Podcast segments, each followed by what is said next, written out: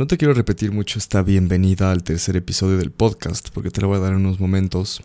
Pero quiero que te des cuenta de, de la química que se creó entre una persona con la que tengo un rapport muy alto, porque es una amiga mía desde...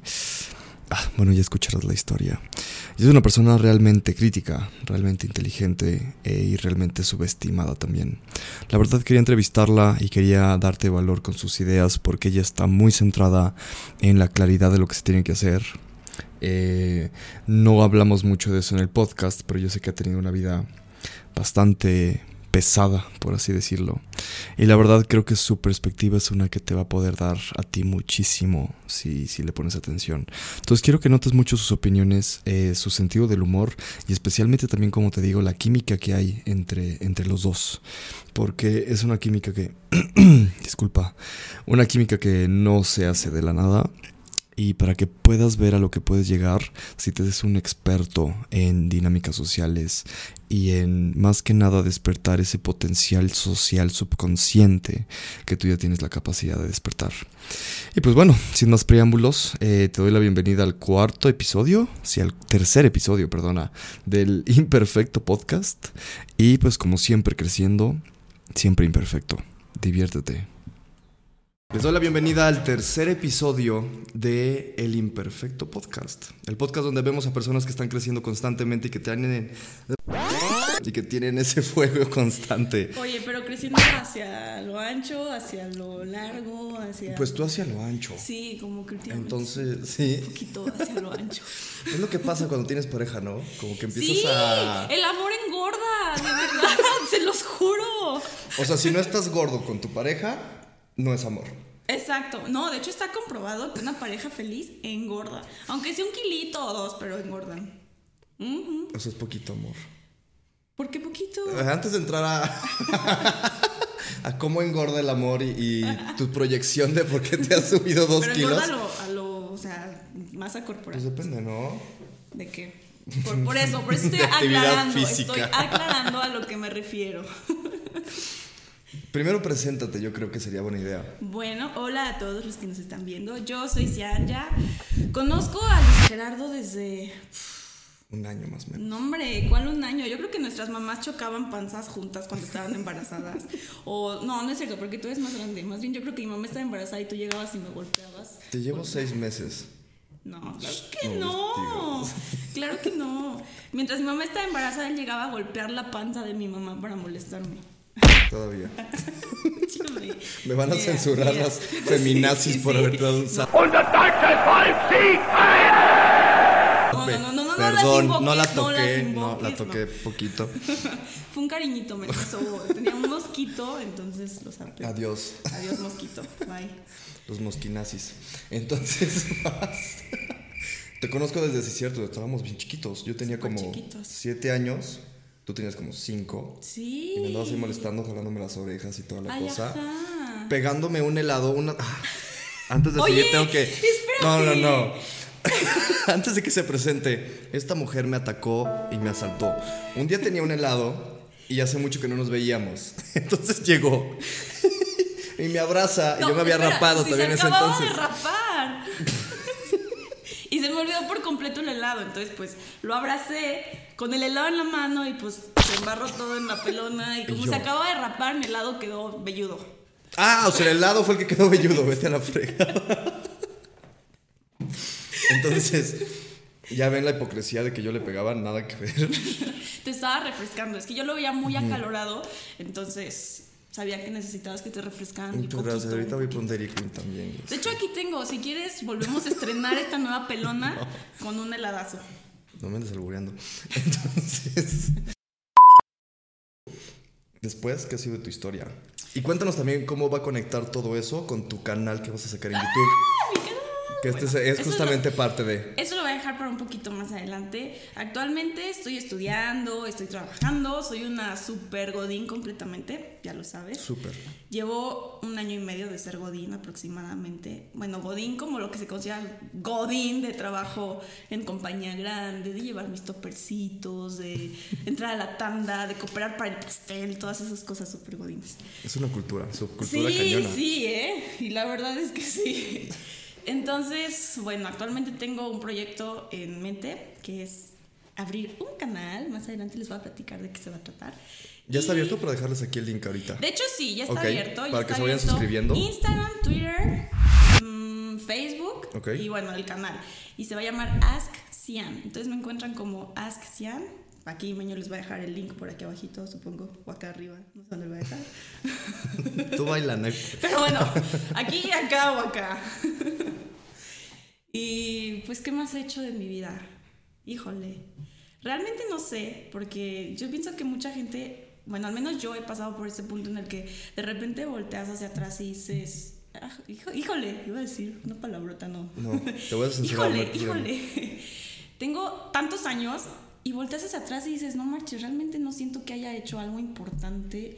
Tantos años, ¿cuántos algo- años tienes? Tantos años. Tengo bien poquitos, obviamente. ¿Cuántos tienes? No, tengo 25 ahorita. No es cierto, tengo 24, voy a cumplir 25. Es que ya tengo en mente el 25, pero tengo 24. Ahorita estoy entrevistando a muchos, lo que dicen jóvenes, ¿no? Los, los maestros, es decir, los jóvenes. Somos unos bebés. Y a todos, y me he dado cuenta que como que es algo que no entendemos, todos tenemos entre 20 y 30 años, pon tú. Tenemos otros 50 años para hacer lo que queramos. Ah, claro. O sea, tienes 25 y probablemente, digo, si sigues molestando a la gente, tal vez no, pero probablemente vayas a vivir hasta los 80, 90 años, no es la probabilidad. Tienes toda una vida por delante. Y es algo que mucha gente no entiende, como que no te, no te cae el 20 y crees que a los 30 ya tienes que tener todo. Pero sabes también que siento que mucho influye ahí las redes, o sea, las redes sociales, porque las redes sociales todo lo que transmiten es felicidad. O sea, uno no tiene una red social para decirle a la gente, ay, estoy súper deprimido y triste y mi vida apesta. Hay personas que sí, pero la gran mayoría publica solamente momentos de felicidad, de, ay, miren, estoy aquí. O incluso el típico, ay, vean todo lo que hago, soy súper exitoso, estoy leyendo un libro. Toman la foto al libro y ni siquiera están leyendo el libro. Hay casos. Entonces, siento que esto influye en eso, en que tú volteas y dices, híjole, o sea, mis amigos están viajando, están haciendo esto, ya tienen una familia, están graduados, eh, les dieron un trabajo en tal lugar. ¿Y yo qué estoy haciendo? Entonces eso te hace sentir un poquito, ajá, exacto, inseguro y te comparas. Antes eso no pasaba. Antes la gente, de hecho, hablando de los godines, se casaba con sus empresas toda la vida. O sea, Sí. Eran Sí, el señores cambio de, cultural está llevo cañón". 30 años, 40 años en esta empresa, llamo a mi empresa y me pongo la playa de la empresa porque la empresa me ha dado todo, Todo. esto. Y actualmente, no, actualmente lo que pasa es que un- una persona de nuestra generación, actualmente considerada millennial, entra a una empresa y, ¿sabes qué? Llevo un año, ¿por qué no subió de puesto? Llevo dos años, estoy harto, no tengo tiempo, no tengo esto, y estoy viendo que fulanito está viajando, que fulanito está haciendo esto, que sutanito aquello, y vemos mucho eso de, de, ay, no trabajes, gástate todo tu dinero en viajes. Pues sí, pero ¿de dónde obtengo el dinero? ¿Sabes? Entonces, siento que eso también influye en esa. Yo en creo ese que- como. En, ese, en esa desesperación por. Sabes que no estoy haciendo nada de mi vida. Y nos quitamos en sí. O sea, nos, no nos damos una palmada sobre nuestros logros. O sea, logros que ya hemos hecho. de incluso acabar una carrera es un gran logro. Mucha gente no lo considera porque dice, no, o sea, sí tengo la carrera, pero no tengo el trabajo que tal tiene, o no estoy viajando como tal persona, o acabé la carrera y no me contratan, pero ya es un O logro. sea, no disfrutas los logros que consigues por ya estar viendo lo siguiente, ¿no? Y tú crees que es porque te comparas ya con otras personas de tu edad. Exacto, que ya lo consiguieron. consiguieron. O a veces ni siquiera lo consiguieron, pero es, es la imagen que ellos dan a través de las redes sociales. Ok. Pero yo creo que ahí ya estamos perdiendo, ¿no? Si te empiezas a comparar ya con alguien más, Sí, pierdes. sí, total, totalmente, pero híjole, nos vemos a veces, aunque no queramos, en cierta forma lo hacemos, al Ajá, momento de no estar sé. horas, horas y horas viendo redes sociales, viendo qué está haciendo fulanito, qué está haciendo sultanito, ¿sabes? Bueno, yo a veces he estado en ese lugar. ¿Y ¿Cuáles son tus digo, top "Basta". 3 que sigues que dices, estas personas yo quiero ser como ellas, pero que al mismo tiempo dices, no marches, no debería estarme comparando con estas personas? Fíjate que no puedo pensar en un top 3 porque precisamente yo he hecho un- entro mucho en esta controversia de controversia. Ya estás viendo, por ejemplo, en Instagram, como mujer soy adicta a el mundo de Victoria's Secret. Yo creo que hay más Entonces, mujeres bueno. que siguen a las Victoria's Secret que hombres. Sí, sí, Eso te está lo juro raro. que sí. Entonces, de repente veo las historias de pues, las supermodelos, no sé, Bella Hadid o Gigi, Kendall, bueno. Y dices, no marches, o sea, estoy comparándome porque ella está haciendo esto, aquello demás, cuerpazo, super vida, y digo, empiezas como a, no a deprimirte, pero dices, ay, yo aquí en el sillón comiendo papas, viendo esta supermodelo. Bueno, si estás en el sillón comiendo papas viendo a la supermodelo, te estás mereciendo el no ganar. pero, pero, pero hay mucha gente que, que no entiende que esas tipas se mataron 10 años para llegar a donde están, por ejemplo. Empezaron a trabajar desde los 13 para llegar a los 23 a donde están. Claro. Y a nosotros que somos de... Es otra cultura México también.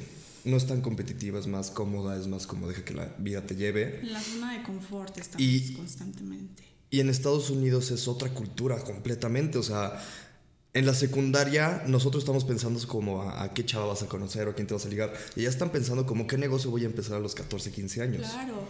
Y a veces mucho como mexicanos criticamos eso, diciendo, ay, los gringos llevan una vida súper adelantada. O sea, llevan una vida en friega de que las chavitas ya parecen señoras o ya esto. Pero sí va mucho de la mano precisamente con lo que dices, que piensan más a futuro. Y nosotros no, a veces tendemos a pensar en el presente, que está bien. O sea, es bueno Claro. ser consciente de dónde estás, de lo que estás haciendo, pero también llevar como un camino o una meta o un hacia dónde quiero llevar. Como el típico ejemplo de, quiero ganarme la lotería. Ah, perfecto, ya te compraste el boleto. No, pero me quiero ganar la lotería. Menso. Exacto. Así, ¿cómo te vas a ganar la lotería? O sea, es también como, y ahí ya bajamos justo a un nivel como más hasta espiritual. ¿Para qué estás vivo, no? y si nos vamos a poner un poco... Híjole. Porque yo creo que es cuando vamos a diferir, porque, y es lo que estaba justamente pensando en el camino. Ahorita vi un video muy interesante. Eh, no sé si te suene Jordan B. Peterson. ¿No? Es un psicólogo que ahorita está explotando en redes sociales, se me hace muy bueno. Se basa mucho en las ideas de Carl Jung. este, y él lo que comenta es de que la, la meta de la vida no es la felicidad, es tener un propósito. ¿Tú qué piensas al respecto? Porque yo con el 90% de las, de las personas, de las gentes, de las personas con las que he hablado, es de que, no, pues es que ¿para qué estás vivo? Pues para ser feliz. Y yo como que empiezo a diferir un poco en eso. Pienso que sí, entiendo tu punto completamente. Y es que si muchas veces todos decimos exacto eso, queremos venir al mundo para ser felices. Pero. ¿cómo? O sea, ¿qué es lo que te hace feliz? O sea, realmente le preguntas a una persona, ¿qué te hace feliz, Meño? ¿Qué te hace feliz? Alcanzar, o sea, vivir la vida en mis términos. Exacto. Alcanzar las metas que quiero conseguir. hacia- exacto, ya tienes metas. Ajá. Ya sabes que tienes metas, pero hay gente que no, hay gente que quiero ser feliz, sí, pero ¿cómo? No, pues pues no sé. ¿Qué metas tienes? No, pues pues no sé, trabajo aquí, hago esto, hago lo otro, tengo mi familia, exacto, pero O sea, están cómodos. Entonces, somos vulnerables a las ideas de felicidad que nos vende actualmente. Hay un libro, de hecho, muy bueno que se llama como La industria de la felicidad. No me acuerdo si es el nombre exacto. Y te dice justamente eso. Todo el mundo te está vendiendo de, ¿sabes qué? Tienes que ser feliz y con esto consigues la felicidad, bla, bla, bla. Y, y la vida, pues, es mucho más completa que eso. O sea, si se te muere un... O sea, alguien cercano que pasó hace poco conmigo, em, no puedes depender solamente de, ¿sabes qué? Me tengo que sentir feliz. Porque no te vas a sentir feliz. No. Aparte Pero necesitas algo que te mueva para adelante. Y yo siento que por eso el propósito te lleva mucho más allá. Sí, sí, sí. De hecho, me recordó mucho una tira cómica de Mafalda. Leo, Mafalda es buenísima. Me la pasas para ponérselas aquí, a ver sí, si se las voy a poner. le voy a decir a Maño que se las ponga. Y de hecho te hace la pregunta, o sea, ¿y tú qué estás haciendo? ¿Dejas, o sea, tú llevas la vida o dejas que la vida te lleve? Entonces, por ejemplo, en tu caso que dices que, híjole, sabes que pasó algo fuerte, claro que todas, todas las personas necesitan un tiempo de duelo para asimilarlo, pero muchos se lo apapachan en cuanto a sí, es que estoy triste y no hago nada porque estoy triste, y estoy triste, y estoy triste, y estoy triste. Y eso a la larga va a hacer que sea la vida la que los lleve, no ellos tomar su vida, tomar el control de sus decisiones, de sus metas, de hacia dónde quieren ir. Entonces, sí es muy, muy, muy importante tener... Y sé que no es fácil, o sea, no es fácil porque no te No. despiertas un día y, ay, hoy quiero ser astronauta y ya lo decidí, voy a ser astronauta o sea, y me voy a dedicar a ser astronauta toda mi vida hasta lograrlo. Hay personas que sí, pero muchas realmente no. Y viene la pregunta de qué estás haciendo en tu vida, ¿para qué veniste aquí? ¿Cuál es el sentido? Exacto. Es que eso es Sí, espiritual, o sí. sea, se escucha muy, al mismo tiempo es muy pragmático, pero tú cuando encuentras te- tu propósito o... Si tú no tienes un propósito, tu propósito es encontrar ese propósito en estos momentos. Así. Sí. Y para encontrarlo tienes que probar varias cosas. Es como un buffet. O sea, tú no vas a saber qué es lo que te gusta hasta que pruebes 10 cosas diferentes y ya te des una idea. Es más, súbete a un tren que empiece a avanzar y luego ves si, si te gusta estar en ese tren y si no te cambias a otro. Es una teoría muy buena que escuché de Neil Strauss. Pues sí, exacto. ¿Cómo vas a saber si te gusta algo si no lo pruebas? Y un ejemplo muy simple, la comida. No, es que es en serio, bueno, es que yo amo la comida. Sí, sí, por eso, por eso me río, porque ya te conozco. ¿eh? Antes no sacaste así un plato de la comida. Y empezaste así. A comer aquí, no. No estaría mal, ¿eh? Como empezar así a meter donas así de que. No estaría mal. Estás también tu Fabián. Perdón, perdónenme, disculpen. No, pero por ejemplo, eso pasa mucho con niños chiquitos, que les dices, oye, mira, este, no sé, cómete tu sopa. No me gusta, pero si no lo has probado, no, es que no me gusta, no me gusta. ¿Cómo vas a saber si te gusta o no si no lo pruebas? Claro. Entonces, pues sí, debemos, a veces entramos en ese choque de que no puedes hacer de todo porque un todólogo realmente no hace nada. Pero en realidad yo opino que no tiene nada de malo mientras no pases toda tu vida de plano probando de todo con esa excusa sin realmente enfocarte a algo. Pero sí por Sí, es el balance, es el balance. Sí. Porque hay mucha gente o que no lo busca o hay personas que están muy. Y me acordé de un conocido de los dos. Ay, ya vamos a que está pum, pum, pum. Si no, no voy a decir nombres, obviamente. Pero de que le gustaba X negocio. A los tres meses, sabes que ya no, ahora quiere estudiar esta carrera. Sabes que ya no, ahora quiere estudiar este idioma. Y, y, y en lugar de enfocarse en uno y darle su tiempo merecido a lo que está probando, nada más probó tantito y sin saberle agarrado el gusto ya se cambió a otra cosa. No, y eso es Y perdiste tres meses. Exacto, ¿no? Y, y precisamente también laboralmente eso te repercute cañoncísimo, porque Sí. hay muchas personas, y ya lo estoy empezando a ver porque estamos en esa edad en la que pues la gente ya empieza a caminar un poquito más su vida, y ya las ves crecer, y ya las ves, ah, ya, me, ya se orientó a tal, a tal tema, o a tal negocio, o a tal enfoque en su vida. Pero hay personas que como que entran en este, ¿cómo le dicen? El síndrome de Peter Pan, en el que no quieren Ok. crecer. Ajá. Entonces, incluso son muchos los que ya se graduaron y luego luego quiero mi maestría y luego luego quiero una especialidad y luego luego esto, pero Sí. jamás están agarrando experiencia y para el momento en el que dicen, bueno, ya estoy listo, las empresas te dicen, sabes que mi chavo, pues ya tienes tantos años y no tienes experiencia y si tienes todo esto en especialidad, en, o sea, estás muy estudiado, pero realmente qué has aplicado. O incluso, yo soy de, de- de la idea de que para escoger una maestría, en algunos casos, deberías de trabajar un poco o entrar un poco a lo laboral. Para conocerte. exacto, y para saber si realmente te gusta una u otra cosa, porque a veces no lo vemos, pero las empresas también se fijan mucho en tu maestría. ¿Sabes que tienes esta carrera que me interesa? Ay, pero tienes una maestría, no sé, en logística. No, pues no, no puedes entrar a esta área porque está en logística. ¿Qué piensas tú de, Tanto te abres el mundo como te lo cierras laboralmente. Pero ¿qué, qué piensas tú de, de los papeles, por ejemplo? ¿Crees que una licenciatura... O sea, por ejemplo, depende obviamente, pero nosotros estudiamos algo parecido. Entonces, ¿qué, qué es más importante? ¿Cinco años de experiencia en una industria o cinco años de estudios que te den un papel de que eres un administrador, por ejemplo? Mira, es que Es que, o sea, es difícil porque... porque el mundo está cambiando. Sí, sí. Y también yo creo que parte de lo que dijimos anteriormente de que los, los millennials ya quieren más cosas, no es nada más porque por querer compararse, sino que también están viendo que el mundo tiene más oportunidades ahorita que cuando nada más la oportunidad que podías tener en una empresa. Sí, como lo decíamos, que, que se casan por años la- y se quedan en la empresa 30, 40 años. Y porque el mundo te empujaba a eso, te salías a poner un negocio y ya era mucho más difícil. Ahorita no. No, ahorita ya es más fácil, está de moda esto del Y está de moda además, sí, y mucha gente Claro. cae y pff, bye. Claro, claro. Pues bueno, tomando ese tema, sinceramente yo lo que he hecho es que he estudiado y he trabajado al mismo tiempo. Entonces mi punto de vista ha sido que es lo mejor que puedes hacer porque uno es más dinámica tu, tu carrera o tus estudios porque aprendes muchísimo más en la práctica a veces que en el salón de clases. Entonces, eso también te ayuda porque a lo mejor en el salón de clases estás un poquito más activo porque ya sabes exactamente lo que están hablando o si realmente lo que te está diciendo el profesor es cierto o no. O sea, sabes, ya puedes, ya desarrollas un poquito ese pensamiento crítico en cuanto a, a tu carrera. Ya Tienes una perspectiva real. Exacto. Pero también lo que dices actualmente, la experiencia a veces puede muchísimo más que el papel.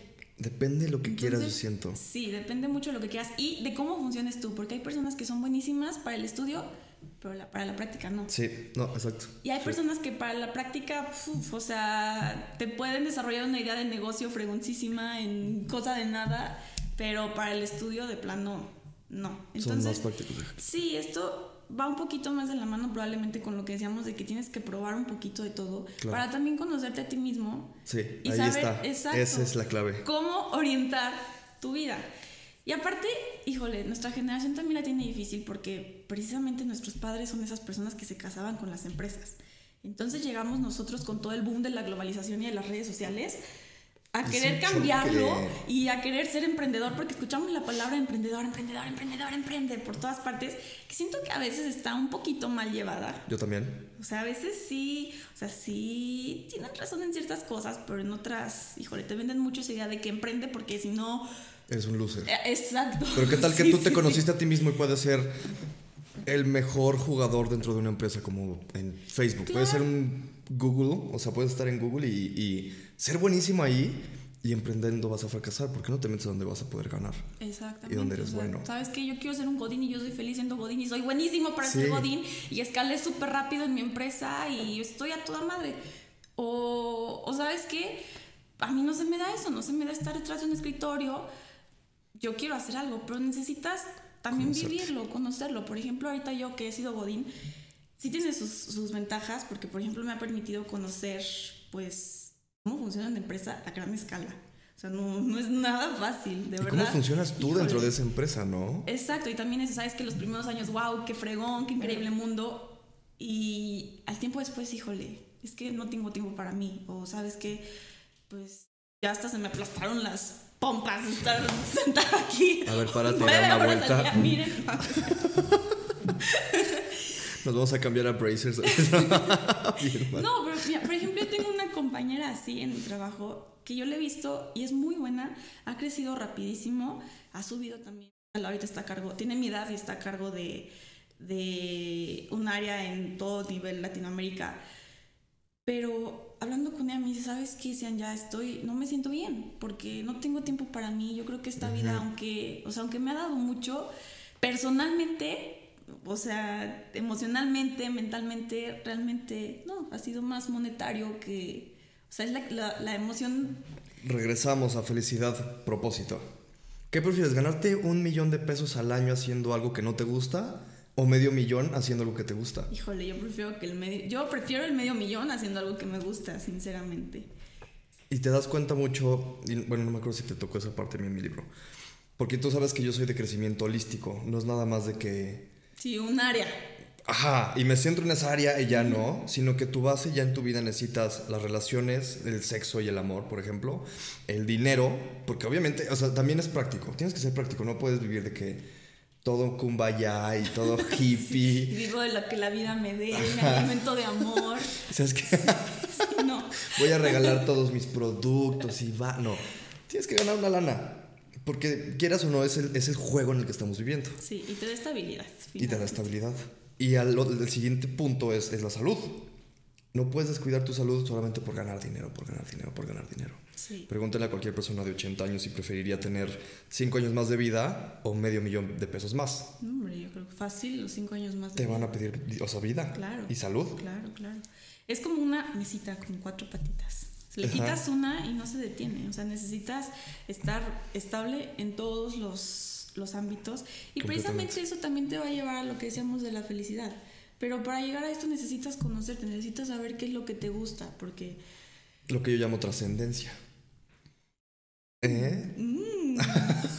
Oye, qué plática tan filosófica Ya que tenemos el... el... día de hoy. Sí, no, porque después hacemos puras estupideces. Oye, no, si nos está viendo un filósofo va a decir, ay, estos, estos se queda corto, se pone celoso porque no es práctico y no está ganando dinero. Porque no tiene las cuatro patitas de su mesa ¿Eh? estable. ¿Cómo ve? Sí, y la cuarta parte de la espiritual, o sea, saber... No puedes hacer nada de eso sin saber por qué lo estás haciendo. Eso es- Por más dinero que tengas, por más sexo, por más pareja y familia que tengas y por más salud, si no tienes una razón para hacerlo, se va a volver banal. Y es cuando sale lo de ¿Cómo se llaman los güeyes de 40 años que se empiezan a comprar carros? Sugar daddies. No. Los Tú te proyectaste muy cañón. No, Tiene novio, forma- los sugar daddies no se emocionen. No, hasta cierta forma se compran a sus mujeres jóvenes. Ah, no, claro. Claro, claro. Pero yo decía más a los que, que tienen a su crisis de los 40, crisis de los 40. Ah, sí, que quieren seguir sintiéndose chavos. no, que, dicen, sí. o sea, ya hice todo esto, pero pero ¿para qué? Eh, Según yo entiendo esa es la crisis, ¿no? Sí. Ya tienes, tienes Sí 40 pega. años y, y no estoy donde quiero estar a los 40 años.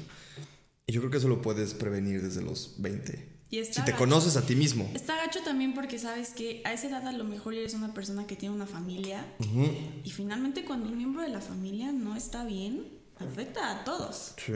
Entonces, o a veces si los papás tienen la misma edad y los dos están en su crisis, ¡puf! O Bye. sea, se vuelve un caos ese núcleo familiar. Entonces, sí también pienso que tenemos que pensar más allá. A mí a veces me ayuda mucho pensar precisamente en eso en mi familia, ¿sabes? Aunque, no sé, como mujer estoy en una edad en la que empiezo a pensar en eso, en ah, cuando tenga mi familia. La verdad es que da miedo, o sea, da miedo el típico, la típica frase de que los hijos no vienen con manual. Entonces, no saber qué hacer, cómo reaccionar. Y aparte tener la presión de que cada acto que tú hagas, incluso lo que estás haciendo el día de hoy, va a afectar en la Sí, vida totalmente. de tus hijos o tu- de tu descendencia. Pero totalmente, porque en esta edad nosotros estamos alimentando nuestro ser con lo que hacemos, lo que no hacemos, y finalmente eso se va a transmitir en algún momento tanto a los que nos están rodeando si no queremos tener familia, como a nuestro, bueno, si no queremos tener descendencia, como a nuestros hijos. Entonces, a mí es algo que me ayuda mucho de repente pensar, "Híjole, o sea, estoy haciendo esto y realmente me gustaría que mis hijos hicieran esto o que aprendieran esto de mí. No, no quiero traer personitas al mundo que hagan eso. Personitas, así le debes decir a tus seguidores. Ay, todavía sigo pensando en eso, pero ya verán próximamente mi canal. Muy bien, chiqui babies, ¿cómo ven? Chiqui Babies también lo he pensado, ¿eh? Así que no se rían. Este, Qué difícil es esto. sí. No, este es tu primer. Muy, es muy difícil esto de un canal. Pero bueno, te, te admiro por... Pues es paciencia. También lo que acabas de deciros es muy cierto, como que mucha gente es de tres meses y ahí no pegó, bye. Digo, los que están empezando ahorita y los invito a suscribirse, de hecho, esto va a durar mínimo un año. Mínimo un año de cada miércoles, tener a gente que me llama la atención, que quiero saber más, que está haciendo cosas cool, empezando cosas cool, o que ya hizo cosas muy padres, eh, pues aquí cada miércoles. Tú eres la número 3, de hecho. La 4, depende cuándo salga, pero sí. Ah, Tercer lugar, chava. Sorry. óyeme, ya tienes más experiencia, es mejor. Y Sí, me después- siento mucho, te vas sintiendo mucho más cómodo y en cualquier, y en cualquier ámbito, yo creo que pasa, ¿no? Ah, o sea, mis claro. primeros videos Claro, claro. los he visto, los he visto. no los vean ustedes, por eso empecé Véanlos, otro canal, los este invito ya es el bueno. a que se suscriban y vean sus videos más antiguos. Yo no. no me hagas men- No, tienes otro unos de zape. viajes que- ¿Quieres otro zape? Oye, ¿quieres otro helado en ¿Quieres- la Ah, ya. Puras amenazas aquí, ya saben, a eso vienen ustedes. Así que no acepten un podcast con él. Voy a llorar. No, no es cierto. Claro que sí. Después me vas a tener que invitar a tu, a tu Ask Sian, ¿verdad? Ask Sian. Cuéntanos Así un poco es. de tu. De, porque, ajá, porque ya, ya hablamos de lo que estás haciendo. ¿Por qué quieres conectar con un canal de YouTube? Bueno, todo empezó. No, precisamente lo que hablábamos sobre conocernos a nosotros mismos. Últimamente he notado, no sé por qué, que soy un poco obsesiva. un poquito, Apenas. un poquito nada más. Bueno, entonces, cuando yo voy a realizar una compra, por ejemplo en internet, que amo comprar en internet, me encanta investigar hasta por donde no, leer opiniones, ver reseñas. La verdad lo disfruto mucho para llegar a la mejor compra o a la mejor decisión, porque no solamente lo aplico en compras, también, por ejemplo, híjole, tuve una operación hace poco Y bueno, ahí me tienen en internet viendo la operación para ver exactamente lo que me iban a hacer. A los pobres doctores los tenían mareados porque mientras estaba sedada, les pedí que me pusieran por favor la cámara para ver lo que me estaban haciendo porque quería ver y preguntándoles que si estaban abriendo la capa no sé qué y demás. ¿Grabaste Porque yo lo había visto. No, no, no, la podía Ah, ver. La estaba grabado, viendo la en vivo. grabado. No, pobres doctores porque el sedante no me hizo nada hasta los últimos 10 minutos cuando ya me estaban cosiendo. No, el pobre doctor se quejó de mí porque estaba peor que una interna. Pero bueno. Es. No, pero es porque me gusta mucho aprender. Pero también lo disfruto muchísimo. Pero también soy súper, súper enemiga de...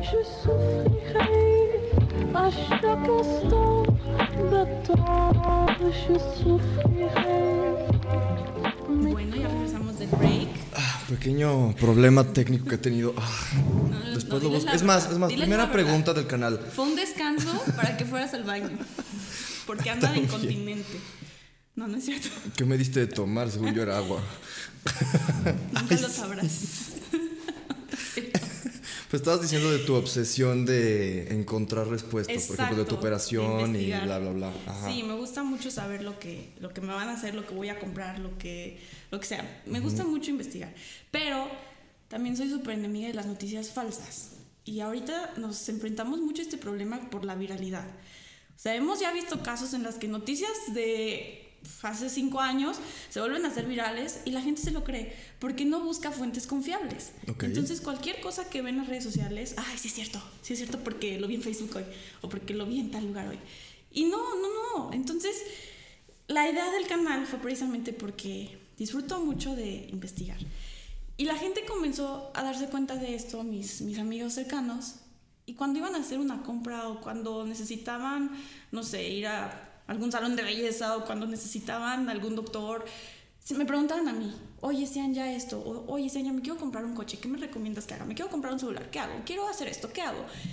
Y aparte, aunque yo no supiera en el momento, yo lo investigaba. Así que, ¿sabes qué? No sé, pero mira, encontré esto y aquí y, y hazle así y puedes hacer una tabla así, ¿sabes? Entonces, lo disfruto, realmente lo disfruto. Entonces, O sea, si conozco a una chava, yo te puedo preguntar sobre ella para que me digas qué onda, ¿no? no, no, no, no, Ah, no, ¿por no, no confundamos con esto que... Eso estaría cool.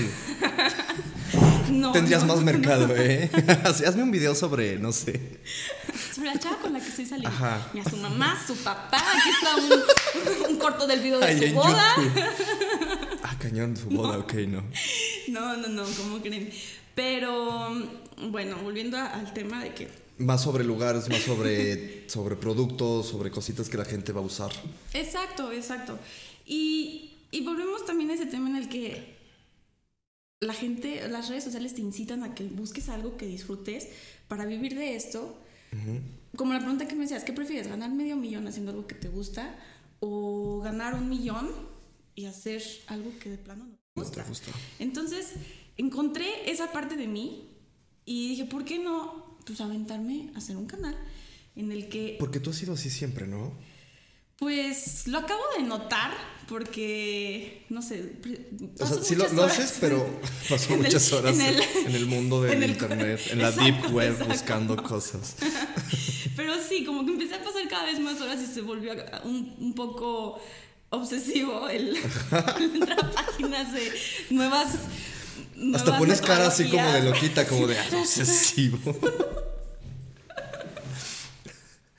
Ya, ¿qué van a pensar de ¿Qué? mí? Nada, nada. Te van a hacer muchas preguntas, eso está bien. Preguntas a la loquilla decían. Bueno, eso de las preguntas, ahorita se los voy a explicar un poquito más para platicarles cómo va a funcionar este canal, para que me sigan, para que me vean, porque yo les voy a poner otra vez, otra vez, sí, aquí como los seis veces, como seis veces, sí, para asegurarme de que Spamearlos me con sigan. suscripción. Oye, no, pero sí es muy difícil esto. Ah, que sí es muy ¿Cómo te sientes, por ejemplo, ahorita que estás grabándote en cámara y con micrófono? Híjole. Porque yo, yo, yo te entiendo, yo ya estaba así al principio, pero después te empiezas a soltar. Y yo me imagino, ¿sabes qué? A un amigo ahí, por ejemplo. Es un truco. Es como me imagino aquí a un cuate. Entonces, cualquier cosa yo le pregunto aquí a mi, a mi brother aquí enfrente.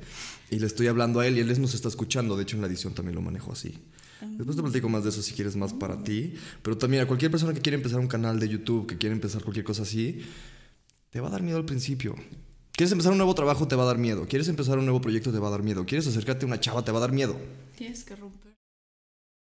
¿Te acuerdas de, de lo que, cómo definí yo la confianza real? ¿Cómo? ¿O no te acuerdas? Refrescame la memoria. Ok. Es que ella también fue una proofreader de mi libro, por ejemplo. Yo leí su libro. Cuando era un asco de, de 700 páginas, pero lo leyó. Y déjame decirte que con mi obsesión me sentí muy feliz tachando. Esto no, esto no. Justamente, y eso te iba a comentar, yo me acordé. Yo te elegí a ti porque eres súper crítica. Porque dije, esta mujer me va a decir qué está mal en cada párrafo. Y, y- y- y mucha gente me decía, este párrafo me gustó, este no. Ella me decía, esta palabra no me gustó. Esta sí me gustó. O sea, me gustó el feedback. Fueron cuatro horas de feedback contigo, me acuerdo. Con los demás fue como una hora y contigo fueron cuatro. Entonces tú sí tienes esa capacidad. Pero eso iba con la confianza real, es mucho de... Cuando tú quieres conseguir confianza en cierta actividad tuya, primero tienes que tomar un paso pequeño y sentirte cómodo con el resultado que hayas tenido o el pequeño éxito. Y después vas a saltar al siguiente y ya te vas a sentir más cómodo y así te vas a ir hasta que ya te sientas completamente confiado a un nivel subconsciente. Y no es fácil, ¿eh? Porque No. so- somos excelentes críticos de los demás, pero nunca queremos ver hacia adentro, nunca queremos vernos. Entonces, Luego somos nuestros propios críticos. El miedo a la cámara es porque te vas a criticar a ti mismo. Sí, diciendo, sí, ¿cómo me estoy moviendo? ¿Qué estoy haciendo? Sí, cuando ve este video voy a decir, ay, ¿por qué no me dijiste nada? Este pelillo, por ejemplo, ay, está ahí. ¿por qué tengo este gallo? ¿Por qué me dejaste ese gallo? Te voy a photoshopear un emoji. Ándale, ponme una carita. Hablando con el emoji de Y me changuito. distorsionas la voz. y- Ay, sí. No, pero no es fácil. Y fíjate que eso también lo aprendí en, en el canal en el que trabajé. Trabajé en un canal. Ah, platícanos más de eso. ¿Sí? ¿Cómo Sí, empezaste en eso? Fue, en, fue un programa en vivo, era en vivo. Entonces, híjole, eso lo hacía súper difícil y más para alguien como yo, que no tenía nada de experiencia en comunicación o en, en cosas así de televisión, de radio, absolutamente nada. Y crean o no, más, más bien creas o no, me considero una persona introvertida porque la verdad es que me cierro mucho con las personas hasta conocerlas un poquito más. Entonces también para mí fue todo un reto trabajar en la televisión, en un programa en vivo, sobre temas diversos, porque era un tema de revista, entonces podía llegar un psicólogo, en el siguiente bloque un abogado, luego una maquillista, entonces tenías que estar al, al día con la información o con las noticias de lo más reciente Ok. para poder seguir la entrevista, la, la- exacto, la plática, el programa. Entonces, pues bueno, recibí un mensaje de una persona que sí, que había visto mi perfil, que tenían una vacante, entonces que, que pues sí me animaba y dije, pues, Yolo. ¿por qué no? O sea, sí me da pavor porque no es fácil hablar con una cámara o no es, no es fácil a veces pararte y tener que hablar solo porque eso también lo teníamos que hacer. Eso se me hace más raro a ¿Sabes mí, qué? por Tienes que hacer todo un bloque porque tal persona no llegó, entonces párate y, e improvisa. y, eso- y en vivo. Entonces decías, híjole. Pero me acuerdo que cuando fui a la entrevista, me habían dicho que preparara un speech como de cinco minutos del tema que yo quisiera, en especial como un poquito más de mí para que me conocieran. Y bueno, yo estaba nerviosísima, según yo lo había preparado. Y al momento de llegar fue totalmente diferente la, la audición. Fue, ¿sabes qué? Eh, te vas a parar aquí, vas a presentar el show, vas a decir estos teléfonos, vas a decir acá, y luego te vas a despedir, y luego vas a... Y yo... Y todo mi speech, momento. y todo lo que... Exacto. Y, y dije... Fue cuando Te por dentro dije, ¿sabes qué? Exacto. Ya estoy aquí. O sea, hay de dos. O ponerme muy nerviosa, dejar que se note ese nervio y que no pase nada, seguir con mi vida exactamente igual. Y hacerle perder el tiempo a estas personas porque vieron algo en mí que, o sea, para hablarme para la audición. Entonces, pues dije, ya estoy aquí, ya me pusieron el micrófono, ya prepararon las cámaras, pues ni modo de a la, a la mera hora. hola. Quedarte en blanco, ¿no? ¿Sabes? O, pues ni modo, lo hago como me salga, pero que no, o sea, que no quede tanto en mí porque de repente es bien feo cuando vemos hacia atrás y dijimos, chin, y pensamos, chin, hubiera dicho esto, hubiera hecho aquello, hubiera podido hablar sobre esto. Entonces dije, no, no quiero que eso me pase y pues voy, me aprieto los ovarios y voy. Y pues, de Todos se asustaron cuando eso pasó. sí, ¿qué, qué tienes? No, Nada. no. Era estoy cinco bien. minutos de ella retorciéndose enfrente, pero salió bien, les gustó. Entonces, Y la persona me dijo, ¿sabes qué? Me gusta, vas a empezar tal día. ¿qué tips te daban, por ejemplo, ahí para, para estar haciendo algo en vivo en la cámara y todo? Mira. Digo, ahorita que estábamos hablando de eso y que tú vas a empezar tu canal. Fueron dos días días de entrenamiento con la persona, con el director de, del programa del canal. Ok. Práctico realmente no hicimos mucho, Mm, todo fue teoría, pero por ejemplo hablaba mucho, como era un programa en vivo, eh, de romper la cuarta pared. La cuarta sí, pared sí. sí. es. Es hablarle a la cámara como una Como persona más, como... Ajá. Ajá, entonces eso era algo muy importante para crear como una conexión con la persona que te está viendo. Otro tip, hablando de la conexión que tienes que crear, es que, por ejemplo, este, como era un programa como, con mucha entrevista, yo tenía que ponerme en el papel del- de la persona que estaba viendo el programa y preguntar lo que yo pensaría que él quisiera preguntar, ¿sabes? Sí, como leer la mente de la otra persona para saber qué, quiere, o sea, qué quiere decir esta persona y cómo la hago hablar de eso. Exacto. Sí. Entonces, ¿qué quiere saber la persona que me está viendo? Empatía. Porque yo soy, yo soy, exacto, yo soy la que tiene, o sea, yo soy la que está hablando aquí por él para informarlo a él. Claro. Entonces yo necesito ponerme en su lugar y necesito, para eso necesito conocerlo, conocí- necesito saber qué personas nos ven, qué edades, eh, de qué zonas. Todo es muy importante y muy crítico para saber qué preguntar. Entonces eso también crea, crea una unión. Suma la unión que acaba de ser. Una super unión. No, pero ti- tienes toda la razón. O sea, necesitas tener en cuenta la gente que te va a escuchar, la persona con la que estás hablando y a ti también, yo siento. O sea, por ejemplo, yo en este podcast te, te quiero hacer preguntas que me interesen también a mí. Claro. O sea, me va a dar mucha flojera si te pregunto cosas de, y pues, ¿qué hiciste ayer? No, o sea, es X. sí. Sino cosas que también yo quiero saber, que de hecho ahorita vienen también unas preguntas muy buenas para que te asustes. Mm. Pero.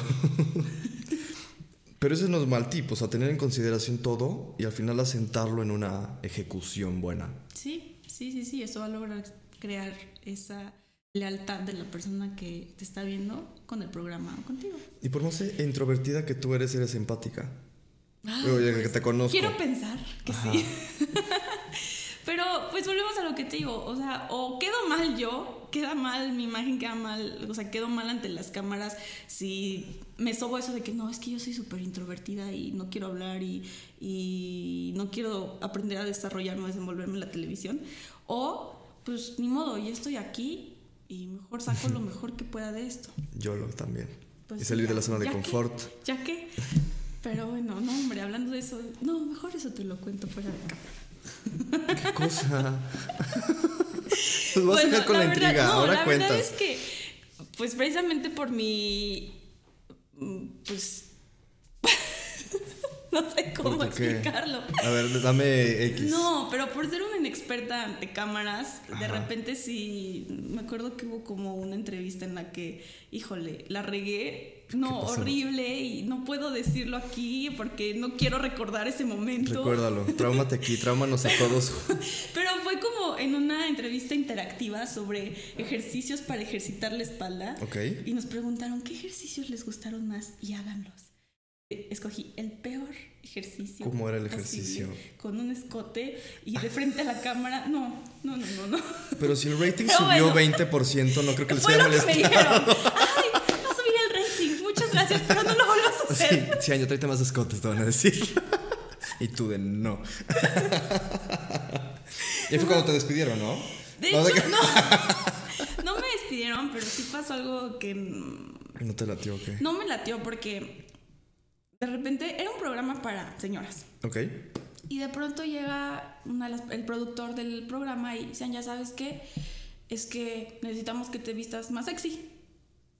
Pero ¿por qué? Pues es que los amigos de tal persona, hombres, dijeron que te vistes como señora. Y yo, pero finalmente ya. es un programa para señora.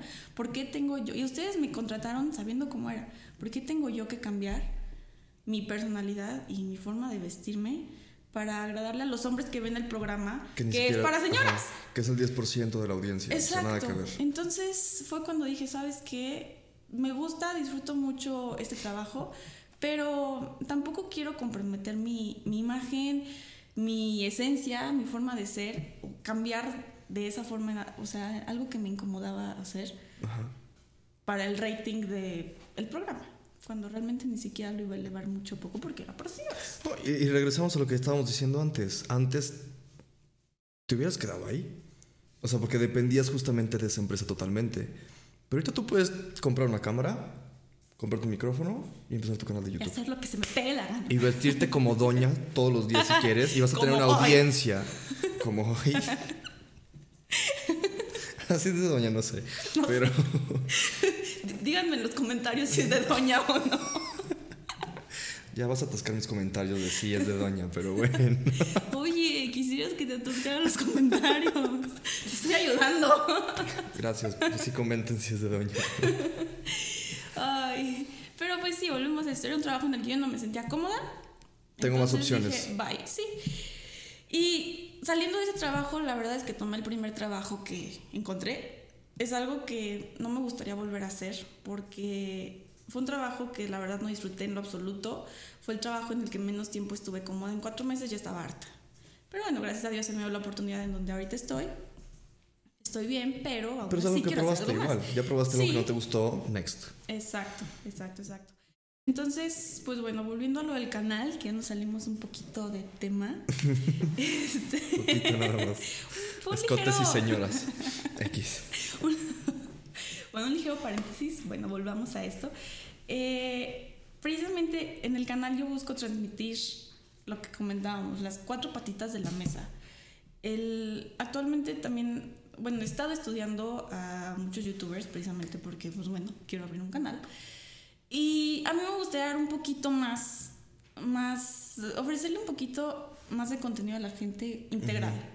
Lo que comentamos. eh, que sean autosuficientes, que puedan ser autodidactas, que desarrollen ese pensamiento crítico, pero obviamente, o sea, tampoco como señora, sino adaptándome a Al lo que la contexto gente de ve, la- al contexto sí. exacto de nuestra generación. Youtubers, de- te digo, más hombres chavitos que van a buscar entretenimiento. Exacto. Pero si dentro de ese entretenimiento tú das algo práctico, Y eso me gusta mucho porque, híjole, a veces ves celebridades que dices, wow, tienen una flota inmensa de seguidores, pero realmente, ¿qué les están aportando? ajá.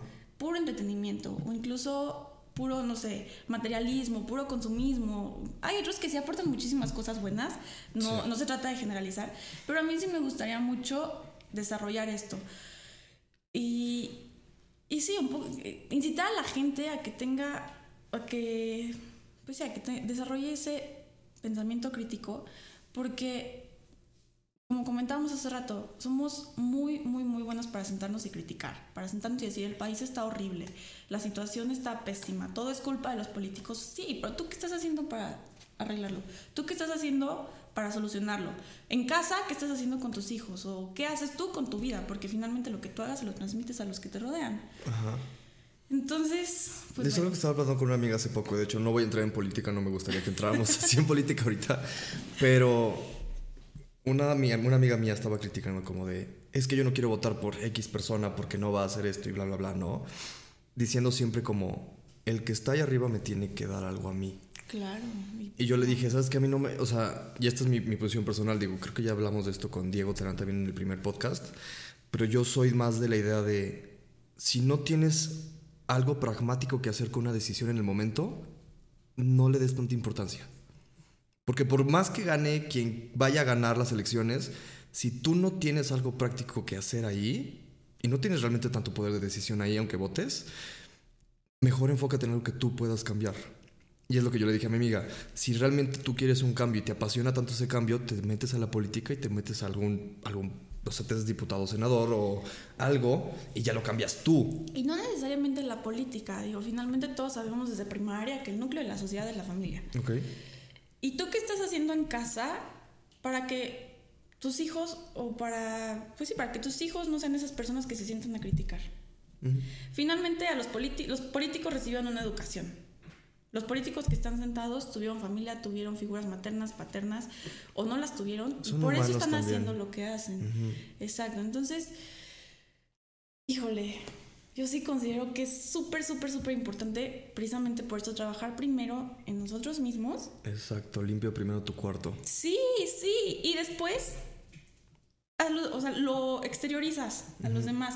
Y a veces, no porque tú te pongas con la persona, tienes que ser como yo. No, pero aquí juega, entra la congruencia, el ser congruente con lo que tú piensas, con lo que tú haces y lo que estás haciendo. Porque tú puedes decir, ay, no sé, me choca la gente hipócrita. Ah, pero tú estás siendo hipócrita con tus acciones, tú estás, tú estás siendo hipócrita, no sé, entre tus amigas o entre tus amigos o entre tu círculo social. y tus acciones demuestran lo contrario a lo que dices.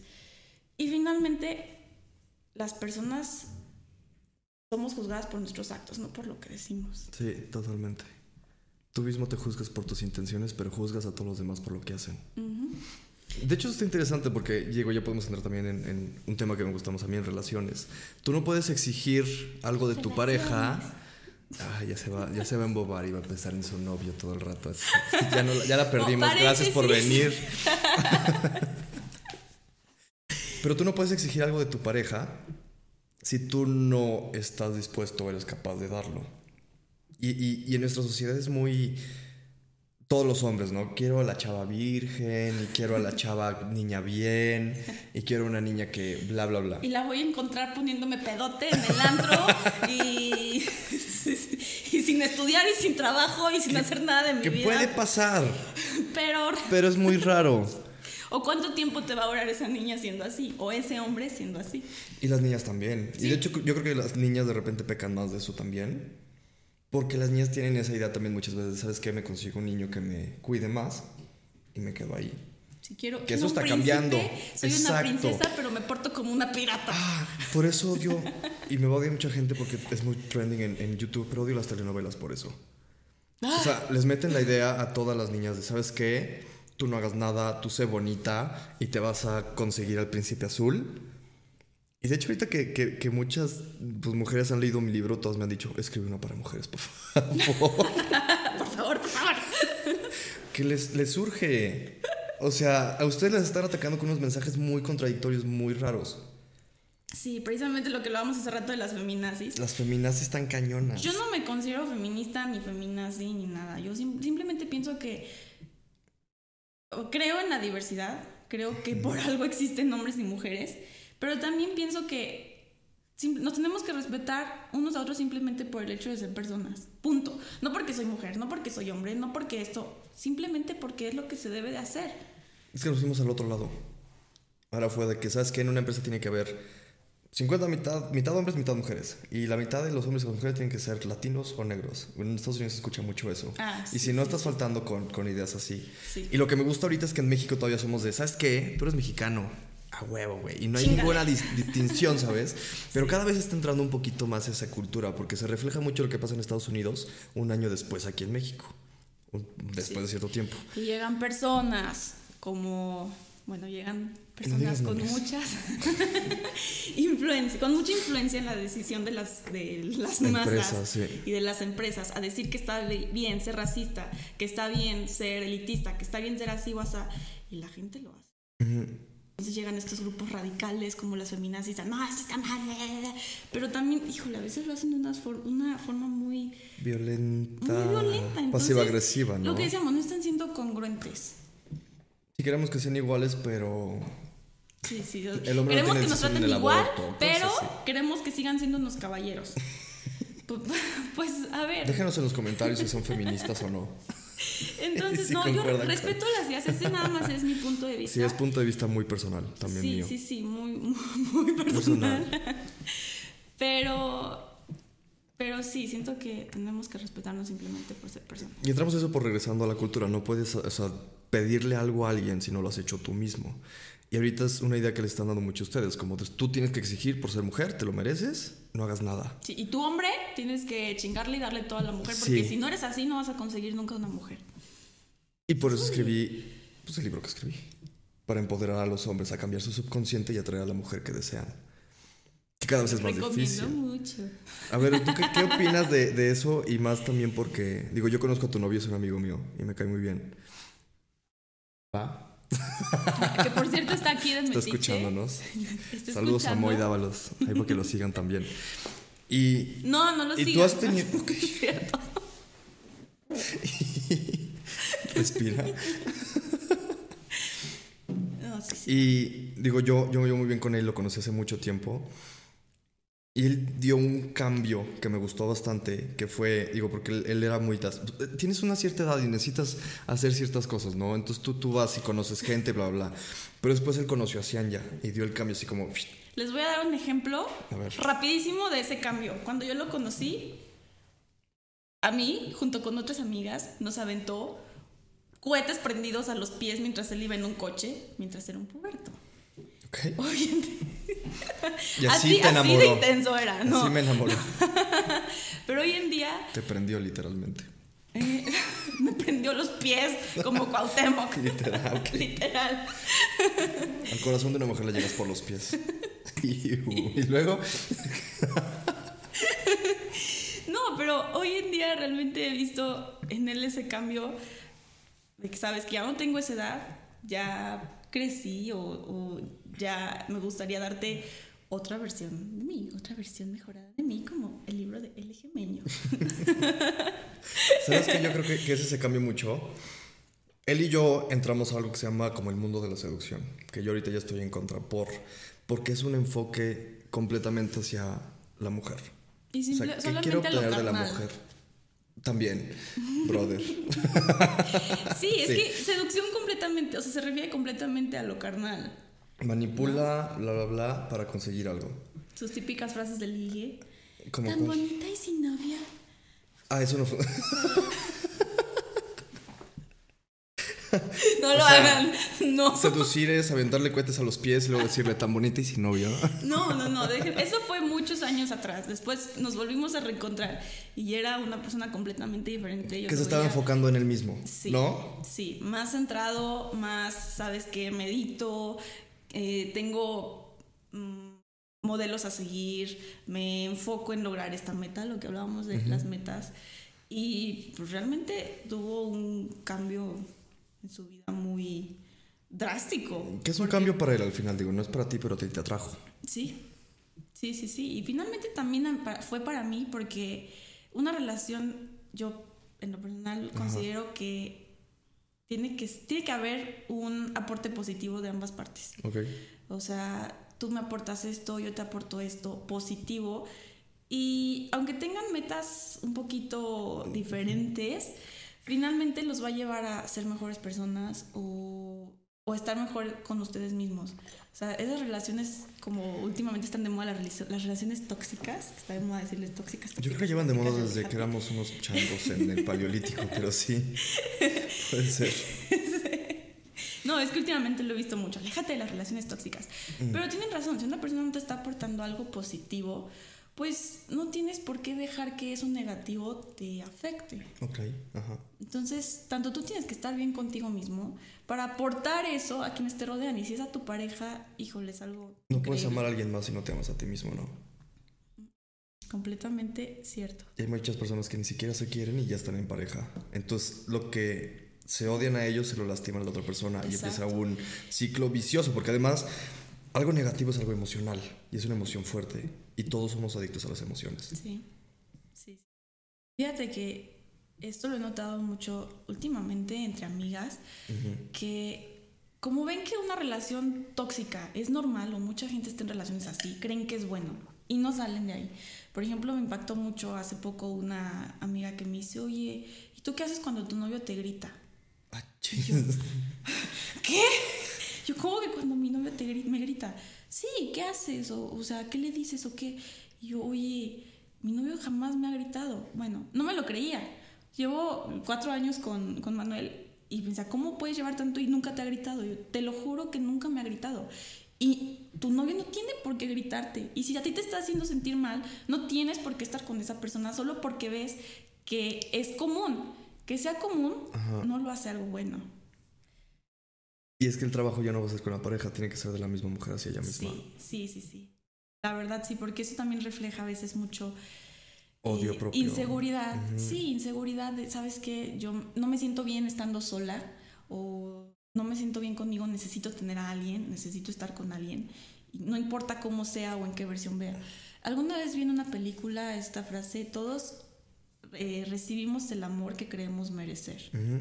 Entonces, a veces las personas que están en esas relaciones, híjole, a veces dices, ¿qué novio tan patán? Pues sí, pero que también la novia, qué mensa que está ahí. O viceversa, qué novia tan horrible, pero pues qué menso también el chavo porque sigue ahí, porque no ha interiorizado ni ha encontrado eso que le gusta o eso que quiere como para estar con alguien que lo, que, que lo complemente. Si el güey o la chava, digo porque también las mujeres de repente le hacen algo a los hombres, ¿no? Eso es, eso es muy igual. Si la otra persona te está haciendo daño y tú te dejas, tú eres el que te estás haciendo daño a ti mismo. Sí. por Porque no tú te estás dejando. por- Punto. O sea, sí, finalmente en la naturaleza si algo te quema, te quitas. No te quedas ahí, "Eh, me está quemando, pero... Porque me quiere. quema por... Exacto, me quema porque me quiere. No. Pégame pero no me dejes, ¿no? Es el típico. Sí, y, y la verdad es muy triste y ahorita podemos reírnos, pero híjole, realmente pienso en la situación de muchas mujeres y de muchos hombres que están en, en- en situaciones. Yo no sabía que, que en las parejas casadas hay más violencia de mujeres a hombres que de hombres a mujeres. Pues no lo dudo, porque no toda la violencia es física. O sea, Sí, sí, sí, no, violencia- violencia emocional, psicológica. Financiera, chavos, cuídense. Porque de cada cinco billetes de la cartera del hombre se le sacan dos. Sí. Tip número 4.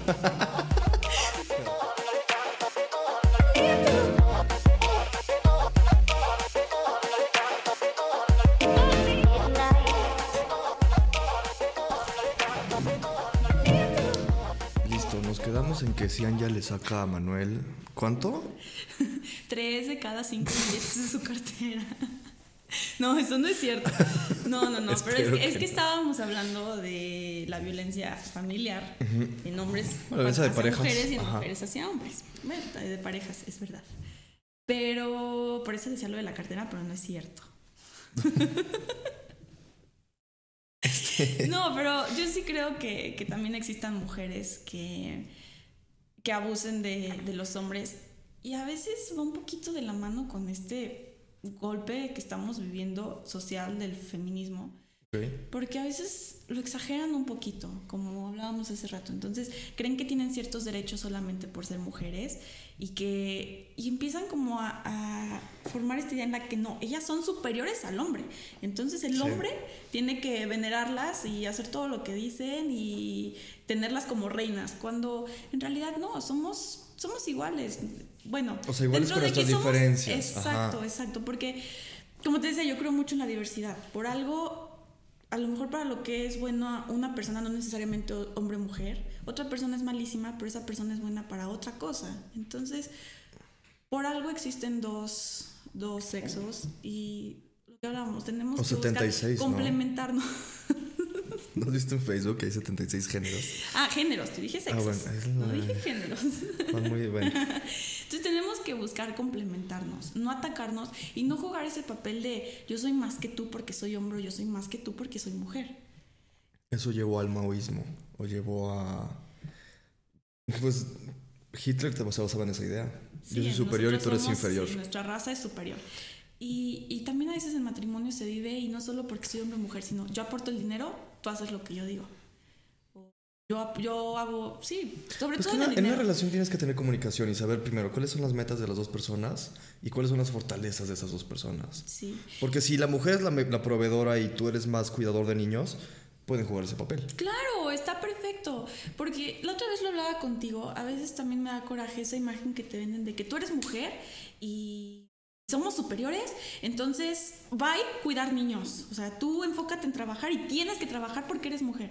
Cuando a lo mejor una mujer te puede decir, espérate, yo soy completamente feliz cuidando a mis hijos. O, o sea, adelante, si tu pareja está de acuerdo en eso o, o tu pareja es afín a ese objetivo o a ese sueño que tú tienes, pues ¿por qué no? Y tú tienes experiencia, ¿no? Has cuidado cuatro niñas, sino muy cañón. No tengo hermanas muy pequeñas, entonces siempre ha habido niños chiquitos en mi casa, porque cuando una ya es medianamente grande, viene la que sigue y la que sigue y la que sigue, entonces... Hay que hacer fábricas. Mi abuela tuvo 13 hijos, entonces no voy a sé decir. ¿Cómo le hacían antes? De verdad, no. no, Yo sí sé cómo, pero pues te lo Bueno, explican en primaria. sí. No, te voy había, a no había. Facebook, no había Netflix, no había- Pero Netflix está peor, ¿no? Con Netflix hay más bebés, yo creo. Tienes razón, mal, mal ejemplo. No había. Se, Se te me cayó. cayó el agua, no puede ser. Perdón, la silla de, de Manuel. Este.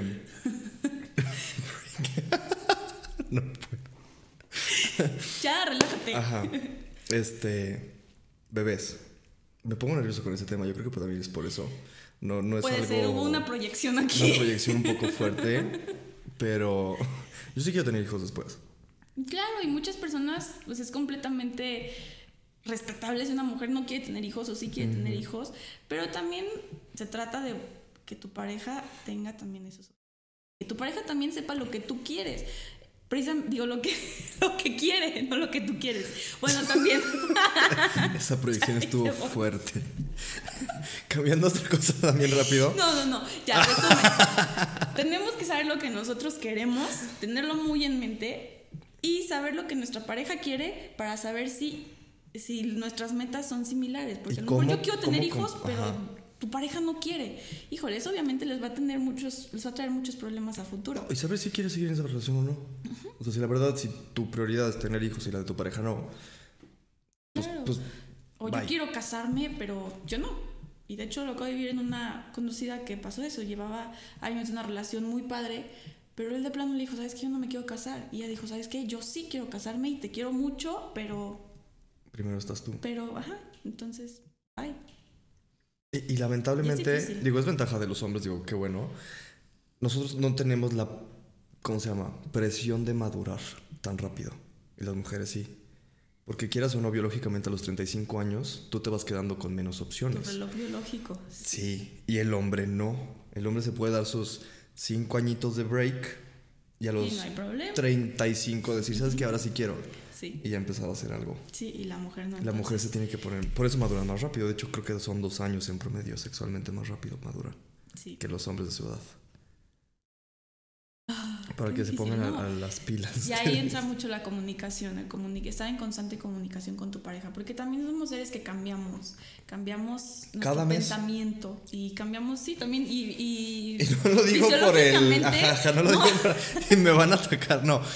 Pero el cerebro de una mujer, según entiendo, y este libro se los voy a dejar aquí en pantalla de, de Female Brain de Louise B. No me acuerdo. Y se los pongo. Y ella nos, nos dice que en estudios del, del cerebro, el cerebro de una mujer cambia como en un 20% al mes, Wow. fisiológicamente. Ya ven, no somos bipolares, No. nuestro cerebro cambia. Sí, y el del hombre no cambia ni siquiera esa cantidad en toda su vida. Oye, eso está muy, muy cañón. Está ¿eh? heavy. Está muy cañón. Está heavy. Entonces, por eso tenemos que mantener con mayor razón esa constante comunicación y tanto tú como hombre permitir que ella se exprese como tú como mujer permitir que él se exprese. Y, ay, y mm, ignorar esas ideologías que tenemos de no, tú no eres, tú eres hombre, tú no debes de tener sentimientos o tú no puedes hablar de esas cosas porque eres hombre y eres macho.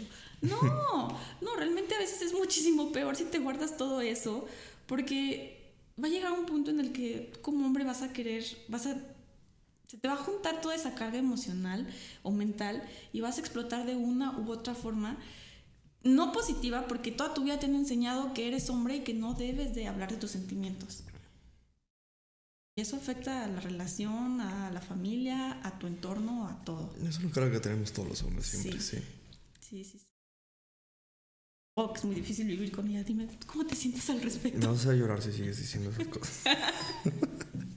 no, es algo que entiendes y que dices, ¿sabes qué? Pues entonces a mí me va a importar. Yo tomo control, o sea, no te metes en la caja que te mete la sociedad. Y que ya regresamos al tema del principio, o sea, nuestros padres nos están diciendo, ¿sabes qué? Tienes que tener un buen trabajo, tienes que tener... Y si, y si no eres tú eso, o quieres probar más cosas, no te dejes este, meterte en esa caja. No. Y una idea que yo tengo muy... que he estado pensando últimamente en esa es... Y se va a escuchar raro, pero la, la dijo Neil Strauss y estoy muy completamente de acuerdo. Uno, divórciate de tus papás. Porque tus papás no quieren tanto tu éxito, quieren más tu seguridad. Sí. Y muchas veces la seguridad que desean para ti no son los mismos que el éxito que tú quieres para ti. Y no es porque lo hagan de mala onda. No, la intención es buena. es- exacto. Y, y yo entiendo, por ejemplo, mis papás que dicen, no, pues tú buscas un trabajo, pero también es como, yo quiero, yo quiero conseguir el propósito que yo quiero para mi vida. Sí. Fíjate que estaba hablando precisamente eso con una amiga que es psicóloga y ya lo que comentaba, ¿sabes? Que si tú te estás dando cuenta que no a lo mejor que una persona es tóxica, sino que lo que te está aportando no te hace bien, o en el caso de los papás, lo que él quiere para ti, a ti no te está haciendo bien, o la forma en la que él se expresa contigo, a ti no te está haciendo bien, poner una barrera, un, ¿sabes qué? Papá, mamá, los quiero mucho y gracias por todo, pero en esto, por, yo quiero esto, tal, aquello, entonces déjenme hacerlo. O Déjenme fallar. sí. Denme sí, un sí, año. Y si fallo, ya hablamos, pero denme un año.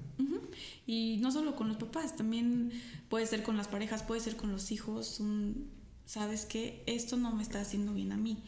Y no quiere decir que no quieras a la persona o que la alejes de tu vida, simplemente dejar en claro, ajá, lo que, tener en claro lo que tú tienes para saber qué es lo que necesitas y, y elegir adecuadamente lo que las otras personas te, te están aportando y lo que necesitas de tu pareja, de tus papás, de tus Ajá. amigos. No, y en parte también por eso estoy haciendo este podcast. O sea, porque tú eres el promedio de las cinco personas que más escuchas. No tanto con las que más te juntas ahorita, porque ya en el mundo virtual ya puedes escuchar. Yo, por ejemplo, me la paso. Se va a escuchar prepotente, pero sí. eh, podcast de Timothy Ferris, de Gary Vaynerchuk. Y esas ya son dos personas con las que estoy en contacto Sí. constantemente. Sí, sí, sí, pero también supongo que llega un punto en el que tú decides qué escuchar y qué no. Sí, es el totalmente.